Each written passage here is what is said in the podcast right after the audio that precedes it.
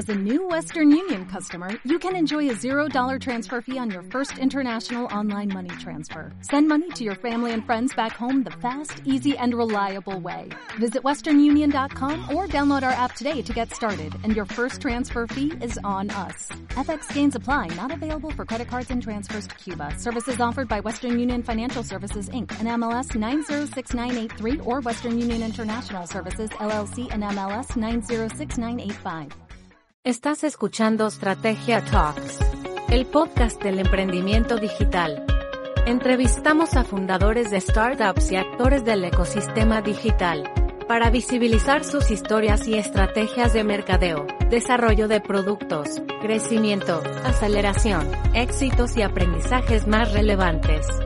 Ahora también puedes encontrar nuestros episodios en el sitio web www.strategia.co barra podcast.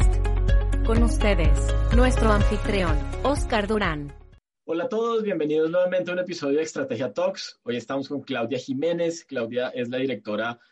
de una institución muy, muy interesante que se llama el Laboratorio de Movilidad de Bogotá, en Colombia, Movilab, que ya ella pues seguramente nos va a contar como toda esa historia y todo lo que hacen. Eh, y vamos a hablar de innovación pública, vamos a hablar de datos, de movilidad y de qué están haciendo desde un poco la alcaldía de Bogotá. Así que Claudia, bienvenidísima a Estrategia Talks. Muchas gracias, Oscar. Y nada, espero que sea un espacio interesante para todos los que nos escuchan. Super. Bueno, Claudia,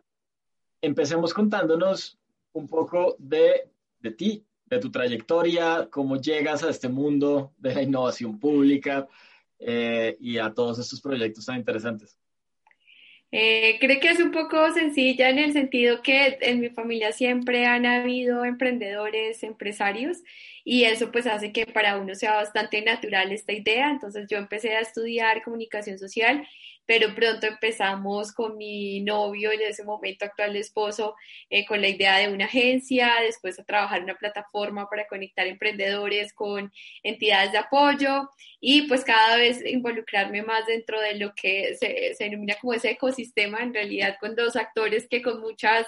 ganas y a veces contra todo pronóstico logran desarrollar estrategias para acompañar y fomentar que hayan más y mejores emprendedores. Em, y allí empecé a trabajar con Grimorum, que es una empresa que hace prototipado de soluciones digitales para emprendedores. Eso nos acercó bastante al tema de apps.com. Entonces comenzamos muy en los inicios de este programa del Ministerio TIC a acompañar emprendedores en la etapa de descubrimiento y así poco a poco me fui involucrando muy em, con toda la, la, oferta de este programa, al punto que empecé a trabajar en el Ministerio TIC, allí como asesora, luego como líder metodológica y pues definitivamente es una pasión trabajar con los emprendedores y se da uno cuenta que hay muchos, eh, muchos paradigmas en el desarrollo de, los, de las industrias y de los negocios que se pueden romper o que pueden ser un poco hackeables o modificables sin, sin grandes inversiones de dinero, sin pues grandes... Eh, como a veces pensamos eh, conexiones o palancas, sino que puede ser un poco de creatividad, de darle muy duro eh, y de abrirse a otras oportunidades. Y eso creo que es lo que me trajo ahora al laboratorio. Eh, pues porque gracias a esta experiencia y a esta cercanía con los emprendedores es que este año la Secretaría eh, distrital de movilidad invita a ser parte como de la aventura que significa poner a andar dentro de una entidad pública, un laboratorio eh, de innovación para la ciudad, además que es un laboratorio dedicado a la innovación abierta, no, no necesariamente que desde adentro resolvamos los problemas solos, pues porque además solos no podemos. Eh, entonces, pues a traer toda esta capacidad, toda esta creatividad, pero sobre todo esta eh, como tenacidad de los emprendedores colombianos al servicio de estos retos que son bastante desafiantes, a decir verdad. Me imagino, me imagino, pero muy, muy chévere la historia. Y entonces llegas al laboratorio de movilidad. Entonces, contemos un poquito a la gente de dónde nace un poco esa idea de hacer un laboratorio de innovación y además de, de movilidad en una ciudad como Bogotá eh, y pues digamos de la magnitud que tiene esta ciudad. Pues ver, ahí lo primero que debo confesar es, uno, la innovación pública no es nueva, eh, lo que pasa es que está un poco más... Eh, estamos más familiarizados con que hay promover estos procesos, que no es como, em, es, comparable con el sector público, que no podemos esperar que porque ayer hicimos las cosas bien y hoy estamos bien gracias a ese esfuerzo, entonces siempre vamos a estar bien. O sea, que las políticas públicas que nos funcionaron hace algunos años y que nos han permitido algunos aciertos, pues van a funcionar eternamente porque la constante del mundo es el cambio. Entonces, creo que lo que, lo que ha pasado más recientemente y que la OSD, que el ciencias, que diferentes instancias e instituciones han promovido que se haga como este ejercicio sistémico es para que haya un equipo dedicado en medio de toda la operatividad que implica una entidad pública pensándose la innovación como un proceso permanente. Entonces, pues eso no es ajeno, mucho Bogotá no es ajena a esa tendencia o esa realidad. Tiene de hecho dentro de su plan distrital de desarrollo uno de esos propósitos trazados a 2038 em, que, que, está relacionado con que desarrollemos en la ciudad un gobierno abierto, donde la ciudad eh, participe con su inteligencia colectiva y donde el ciudadano deje de ser visto como ese eh, como actor externo al que hay que responderle peticiones de derechos de petición o, eh, o, que hay que rendirle cuentas nada más, sino que es un actor que es un actor vivo, que tiene capacidades, que además de necesidades tiene también potencialidades eh, y eso pues está muy permeado en esta visión de desarrollo de la gobernanza que quiere la ciudad. Em, y por eso pues la eh, parte de ese plan en una de esas metas concretas para aterrizar ese propósito es que Bogotá va a contar con su laboratorio de innovación que se llama IVO y que IVO va a tener en cada sector uno, un equipo como de pequeños eh, intraemprendedores o de, de, personas que se le envían a este ejercicio y pues ese equipo para la Secretaría y para el sector de movilidad, pues que aquí valga la aclaración que se lidera por invitación del secretario Nicolás Estupiñán la creación de este laboratorio, pero no está al servicio exclusivamente de la Secretaría, sino de entidades como el IDU, Transmilenio o en todas las que hacen parte del sector de movilidad en la ciudad. Muy interesante, muy interesante además ese rol como integrador eh, no solamente como desde la administración, sino con, con las diferentes entidades públicas de la ciudad, hace mucho sentido para poder innovar y co-crear de verdad, ¿no? Sí, porque además muchos problemas de la ciudad no están pensados, no se viven como sectorizados. Voy a dar un ejemplo, o el tema de la seguridad en las bicicletas no es un tema exclusivo de seguridad ni es un tema exclusivo de movilidad. No sé, los procesos de reciclaje no son del todo procesos de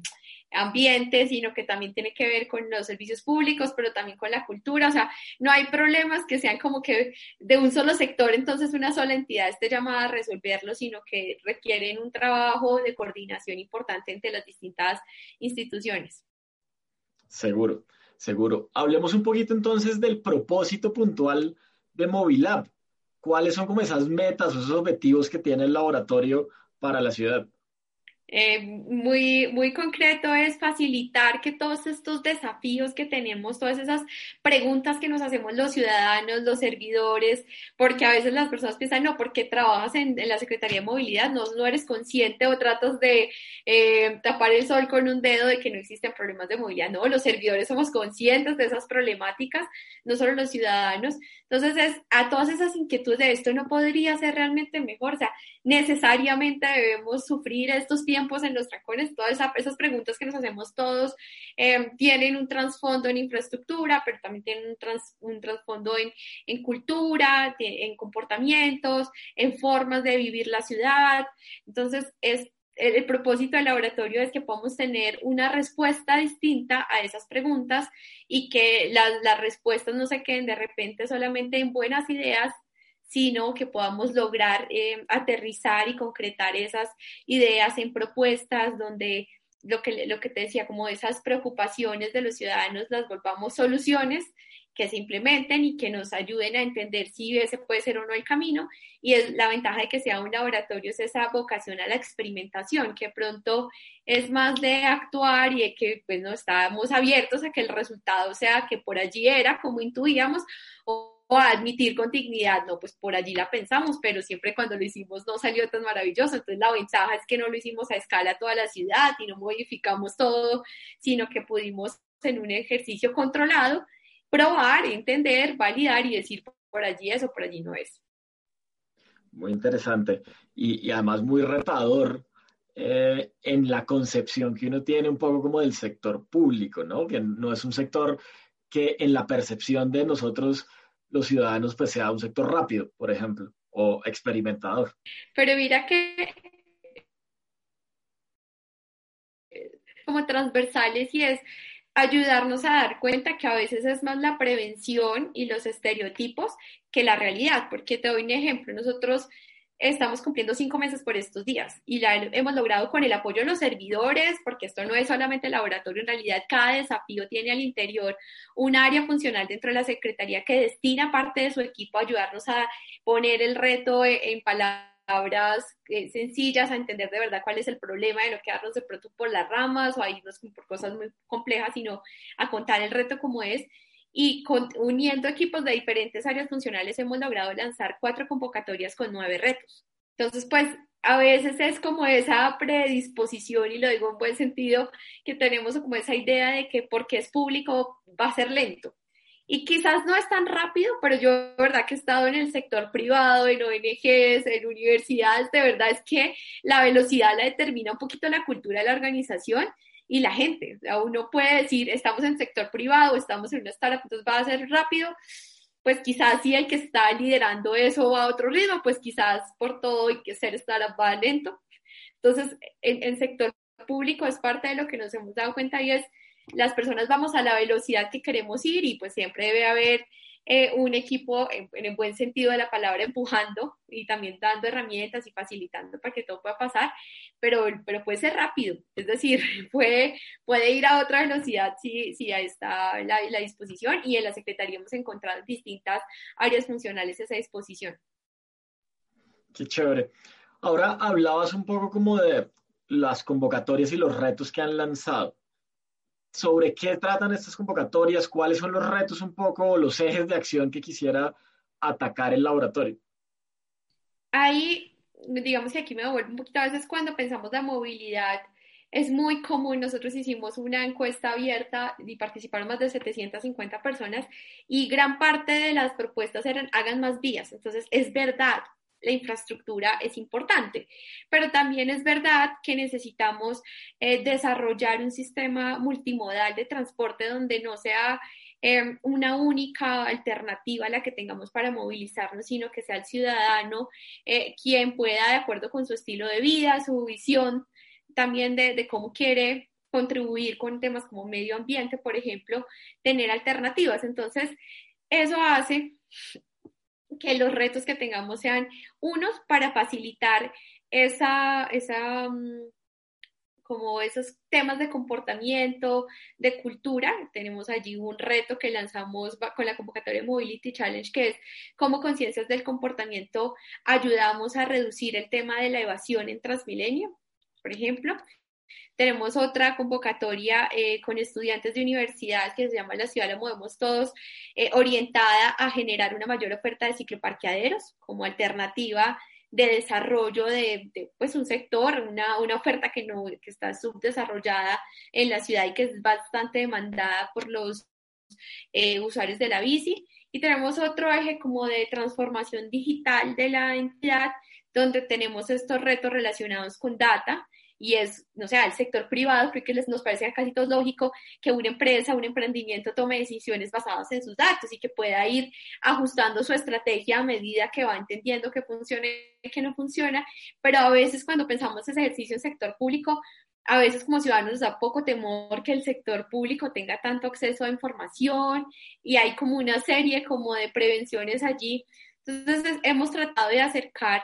eh, a los emprendedores que están un poco más dispuestos a, que, a que generemos nuevas fuentes de datos para ayudar a entender, por ejemplo, eh, por ejemplo, perdón, patrones de movimiento de los peatones, que no tenemos mucha referencia, a tomar algunos datos que monitorea la Secretaría y que ha hecho el referente en Latinoamérica eh, por buena práctica de tener una encuesta de movilidad cada cuatro años donde se monitorea la efectividad de las políticas, pero yo vuelvo y pienso, o sea, es buena práctica de referente, es decir, no estamos mal como ciudad, pero imagínate un emprendimiento tomando decisiones viendo sus métricas cada cuatro años.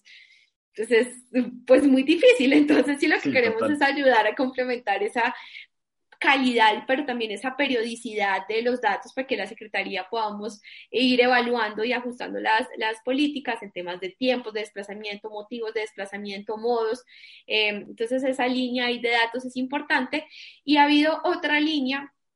como en, en, esos temas de sostenibilidad, de ayudar a fomentar el uso de la bicicleta eléctrica de carga para que la ciclologística en la ciudad se pueda desarrollar. También en esa misma línea de movilidad sostenible hemos em, trabajado en, promover la alta ocupación de los vehículos. Hay una excepción al pico y placa eh, si tú vas compartiendo tu vehículo y actualmente como funciona es que debes registrarte en un sitio web eh, una vez por semana para poder activar ese beneficio. Pero pues sabemos que el comportamiento, por eso es que les decía que no todo es ni normatividad ni todo es infraestructura, hay cosas que son de comportamiento y es desarrollar un hábito también debería poder ser un poco espontánea la cosa, que tú digas una buena oportunidad para llevar a acercar a mis compañeros de oficina o acercar a mis familiares, entonces, para, pero no lo escribí hace tiempo, entonces estamos probando con emprendedores que ya tienen aplicaciones de eh, compartir carro en comunidades pronto en universidades o en empresas, tienen bastante experiencia en eso, saben cómo validar cuántas personas efectivamente van en el vehículo, Ojo acá que no es que se le pague al conductor, esto no es un tema de, de saltarnos la normatividad, sino es a veces tú sabes que vas hacia un sector y puedes acercar a varias personas, entonces facilitar que cuando eso pasa, incluso si es pico y placa, puedas tener una excepción al pico y placa si ya van con tres personas. Y a la larga lo que queremos es fomentar el uso inteligente de los vehículos para contribuir a una movilidad más, más sostenible. No es que hay personas que nos escriben literalmente como que si en la Secretaría tenemos la intención de desincentivar el uso del vehículo y la respuesta es no, lo que queremos es incentivar el uso del vehículo de manera eficiente, que en temas de espacio, de, seguridad, de contribución al medio ambiente, pues sea un uso óptimo de, ese medio de transporte. Súper chévere, muy, muy interesante. Además, digamos, como intentando abarcar muchas de las grandes problemáticas de la ciudad, que uno, como tú decías al inicio, probablemente los ciudadanos normales que no estamos como involucrados en este tipo de proyectos, pues normalmente caemos en decir más vías, más vías, más vías, pero hay más soluciones a esas problemáticas que tienen las ciudades como Bogotá, que pues son ciudades ya bastante grandes. Claudia, cuéntanos un poco cuáles han sido los retos principales de empezar este proceso de cinco meses que ya llevan eh, de innovar en lo público, de innovar en la movilidad, que también es un sector bien complejo. ¿Cuáles han sido sus principales retos? Eh, yo creo que ayudar a, crear confianza alrededor de la innovación y es porque nos hemos encontrado que de repente algunas áreas o algunas personas ya se han arriesgado un poco a desarrollar ejercicios y como a la primera no obtienen el resultado, entonces em, se genera como ese efecto de decepción, de que la innovación no funciona. No sé, para un ejemplo típico y es, ya hicimos un hackathon y eso no lo resolvió ok, es decir, ya invalidaste un camino, pero el problema sigue existiendo, no logramos resolverlo internamente, entonces sigue habiendo una oportunidad para la innovación abierta. Quizás el perfil de solucionador no sea un emprendedor o un equipo que se conforma para ese ejercicio tan corto, sino de repente vale la pena ver si son estudiantes o si son empresas con más experiencia o si son equipos de investigadores, o sea, otro tipo de solucionadores que puedan contribuir con ese tema. Entonces, sí, un poco como eh, des, eh, conectar la palabra hackathon, eh, como que no porque no puedan hacer, a ver, hackathons que contribuyan, no, no, me quiero tampoco ir a ese extremo, pero sí, algunos servidores han vivido ejercicios de hackathons donde tenían un poco como mucha esperanza de que se iba a resolver todo allí y luego pues no pasa el milagro, entonces no, la innovación abierta no sirve, es que los emprendedores no se comprometen. Entonces es como ir a, em, como que entendiéndoles también, porque pues es un esfuerzo de un área por decir, venga, compartamos el reto, documentamos, hagamos todo lo posible por poder publicar información que normalmente no está tan pública, eh, exponerse un poco, es como un poco reconocer, ven, esto se supone que nos está saliendo bien, pero todavía queremos llegar, llevarlo a otro nivel, entonces reconocer eso pues está bien complejo para algunos servidores, pero la verdad es que lo han hecho, de hecho teníamos 23 retos, fue antes nos tocó fue priorizar, eso también es un reto porque eso puede generar un poco también desincentivo y es, ay, mi reto no lo priorizaron, entonces es que mi, lo que yo trabajo en el día a día no es importante y la verdad es que todos los temas son importantes, lo que pasa es que sí estamos tratando de de alinearnos mucho más con este plan de, de, distrital, con lo que pueda tener mayor permanencia. El plan distrital tiene como tres niveles de periodicidad, por decirlo de alguna forma. La vigencia del plan, hay otras metas que están alineadas con ODS hacia 2030 y hay otras que están alineadas a, estrategia hasta 2038. Entonces quisiéramos ir, generando em, como en, lo que pueda irse a más largo plazo, porque uno puede que las cosas que estamos intentando no del todo queden tan resueltas y hay que seguirles trabajando. Eh, y dos, porque hay otros temas que de repente pensamos que no podemos resolver solos y resulta que sí, de repente no tenemos todos los conocimientos o los servidores no estamos entrenados en todas las herramientas y a veces eso para un tercero no generaría tanto incentivo resolverlo, entonces también hay que, hay que poder entender que la innovación abierta implica una generación de incentivos genuinos, que no es dar premios, que no es dar que, debe haber un incentivo de, de, reto, de verdad, que motive a la persona, oiga, yo sí quiero resolver eso. Entonces, a veces hay temas que son desafiantes para la organización, pero que puede que se resuelvan internamente con otros procesos. Entonces, pues esa priorización también nos ha eh, motivado conversaciones interesantes, pero puede llegar a ser desafiante esa, esa priorización. Muy interesante y una, una gran oportunidad también para la ciudad eh, y para todos los que estamos en Bogotá de aprovechar ese tipo de iniciativas como Movilab eh, y de realmente ser partícipes en la solución de los problemas, ¿no? Que también cuando uno tiene esos procesos de innovación abierta, pues es construyamos entre todos las soluciones, ¿verdad? Verdad. Y nos hemos encontrado con una receptividad de ciudad increíble, pero admitirlo también como algo muy positivo y es de otras ciudades nos han querido ayudar y nos están ayudando para convocatorias. Tenemos participantes de Cúcuta, de, eh, de Villavicencio, de, se me, escapa de Cali, eh, de diferentes ciudades de Medellín, nos han, eh, pues se han postulado y nos están ayudando aquí con total apertura, cero regionalismo, cero enredos de ese estilo más bien pues no hace falta eh, estar en Bogotá para aportar en esos problemas de, la movilidad de Bogotá, pero más que muy seguramente varias ciudades de, las, del país también están viviendo esos problemas, son problemas que son bastante, o sea, son soluciones que si se genera pueden ser bastante escalables en el país. Total.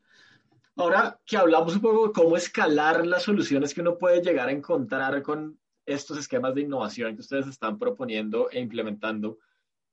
desde Movilab y desde lo que han venido trabajando, ¿cómo ven el futuro de la movilidad en la ciudad? Un poco el rol de los datos y de la tecnología, ¿cómo lo ven dentro de ese futuro? Eh, hablándonos de la perspectiva de la, movilidad de la ciudad, em, hay una tendencia imparable eh, y innegable y es las personas, algunas nos estamos bajando del carro para empezar a caminar, para empezar a movernos en bicicleta la, desde la alcaldesa hay una invitación para que pensemos la ciudad en esos territorios de 30 minutos donde no, tenga, no haga falta centralizar todo, educación, salud, eh, servicios financieros, todo en unas únicas zonas y que eso motive a que otras localidades sean un poco de solamente residir eh, fines de semana y descanso en las noches, sino que puedan ser localidades dinámicas. Eh, y creemos honestamente que hacia allá tiende parte de la, de la tendencia de, movilidad a facilitar a las personas eh, de, repente que puedan elegir y no estén forzados siempre a siempre estar en el mismo modo, sino que de repente el clima, las personas con las que van a ir, el nivel de cosas que van a cargar, les permita elegir entre uno y otro modo. Eh, entonces, e, esa es una tendencia. Otra es la integración regional de la ciudad. Es, eh, digamos que las, las grandes em, como transformaciones territoriales pasan por eh, esos, esas áreas metropolitanas, esas visiones compartidas de región. Entonces, sin duda, Bogotá también, y en términos de movilidad, es clave esa integración en temas de, de infraestructura, en temas de seguridad, en temas de,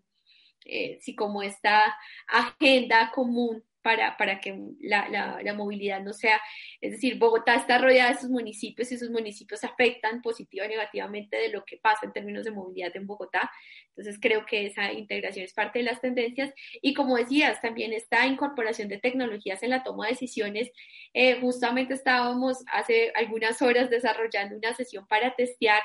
Em, soluciones de analítica de video para hacer aforo, para hacer detección de incidentes y es algo que actualmente depende de mucho el trabajo de personas en campo, que es un poco desgastante estar aforando en vivo. Eh, pues esa, esa posibilidad de hacer analítica de eficiencia con cámaras de seguridad, que ya es una infraestructura disponible en la ciudad,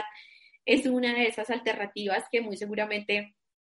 con aplicación a otros campos. O sea, quiero dar ese ejemplo, pero digo, es la tecnología muy seguramente nos va a ayudar a ser más eficientes en los procesos que ayudan a tomar decisiones. Eh, los temas de datos que ya comentamos, o sea, sí, sí creo que la transformación digital que ha permeado todos los sectores, no es, el, sector de la movilidad no es ajena o ajeno a esa transformación. Total, total. Claudia, pues ha sido una gran conversación, creo que hemos generado mucho valor para todos entender un poco lo que está sucediendo, para dónde vamos eh, y creo que sentirnos orgullosos de, orgullosos de ser pioneros, de estar en una ciudad que se está preocupando realmente por estos temas, eh, pues es maravilloso. Te voy a hacer dos últimas preguntas. Normalmente siempre le pedimos a nuestros invitados que le den un consejo a los emprendedores. Eh, en este caso, pues te voy a pedir que le demos un consejo a los emprendedores, pero también que le demos un mensaje de, de cómo pueden trabajar con las entidades públicas como Movilab o como en general, pues digamos, como el sector público. Bien, mi consejo es realmente tocar puertas. Quizás hace algunos años era más complejo y veíamos demasiado improbable la incorporación de soluciones de emprendedores en el corto plazo dentro de las entidades públicas. No diría que es un momento donde necesariamente sea fácil o sea pues como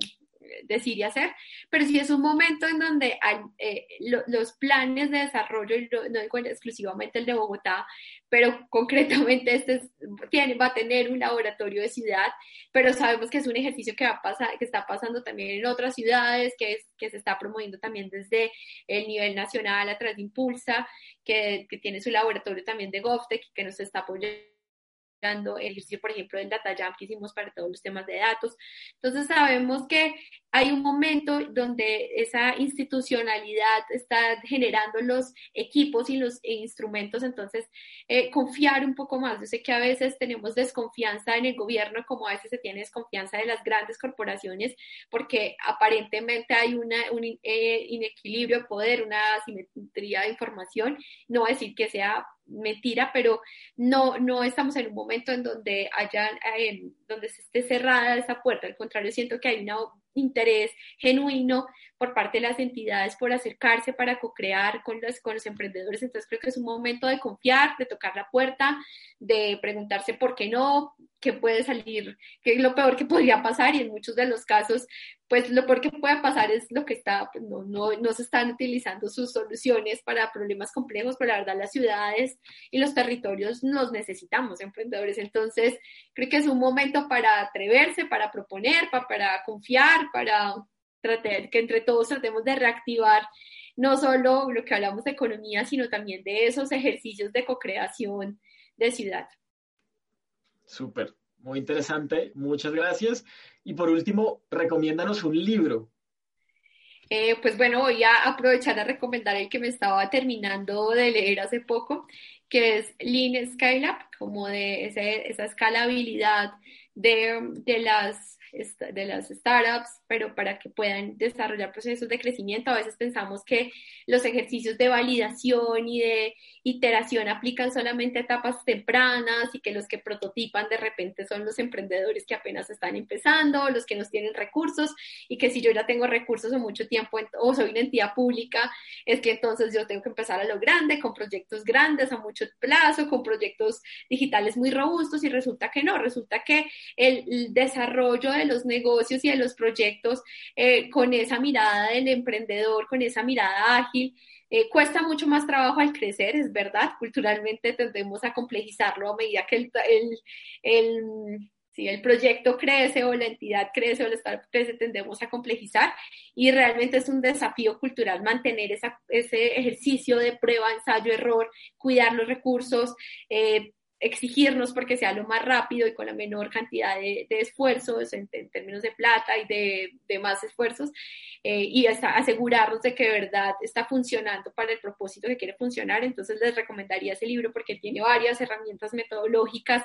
eh, que creo que aplican para todos los sectores y en general pues recomendaría para los que quieran eh, innovar y ese, ese término que ha estado de moda todo el 2020, que no sé hasta dónde estemos ya cansados de escuchar el término de la reinvención. Yo diría que más que reinventarnos es eh, tomar otras herramientas complementarias para hacer lo que nos apasiona y a veces este libro trae, pues creo que este libro puede traer un buen set de herramientas para hacer ese ejercicio eh, viable. Bueno, muy bien, gran recomendación y creo que no podíamos cerrar de mejor manera eh, este espacio que tuvimos. Muchas gracias, Claudia, por tu tiempo, por compartir con nosotros toda esta gran experiencia dentro de la innovación pública y de lo que están haciendo en Lab. Muchas gracias, Oscar, por la invitación y pues a todos. Eh, eh, si tienen ideas, recomendaciones con toda la cantidad de problemas y de retos que estábamos hablando, la invitación es porfa que nos escriban a hola arroba mobilab Aquí aprovecho para aclarar que es móvil de movilidad y lab de laboratorio, porque algunos escuchan pronto por mis problemas de dicción como si fuera móvil app, como de aplicación, no es móvil lab de laboratorio.com. Entonces, hola arroba movilab.com, nos cuentan, nos saludan, feedback bienvenido, propuestas, ideas, estamos en modo 100% eh, esponjas para absorber, para escuchar, pero también para conectar con todos estos problemas. Entonces, pues súper invitados y mil gracias, Oscar, de nuevo por este espacio. Súper, muchas gracias a ti nuevamente y gracias a todos por haber estado conectados hoy con Estrategia Talks. Les recuerdo que nos pueden encontrar en cualquiera de las plataformas de podcast, en iVoox, en Spotify, en Apple, en Google Podcast y también en nuestro canal de YouTube como Numeral Estrategia Talks. Muchísimas gracias y nos vemos en el siguiente.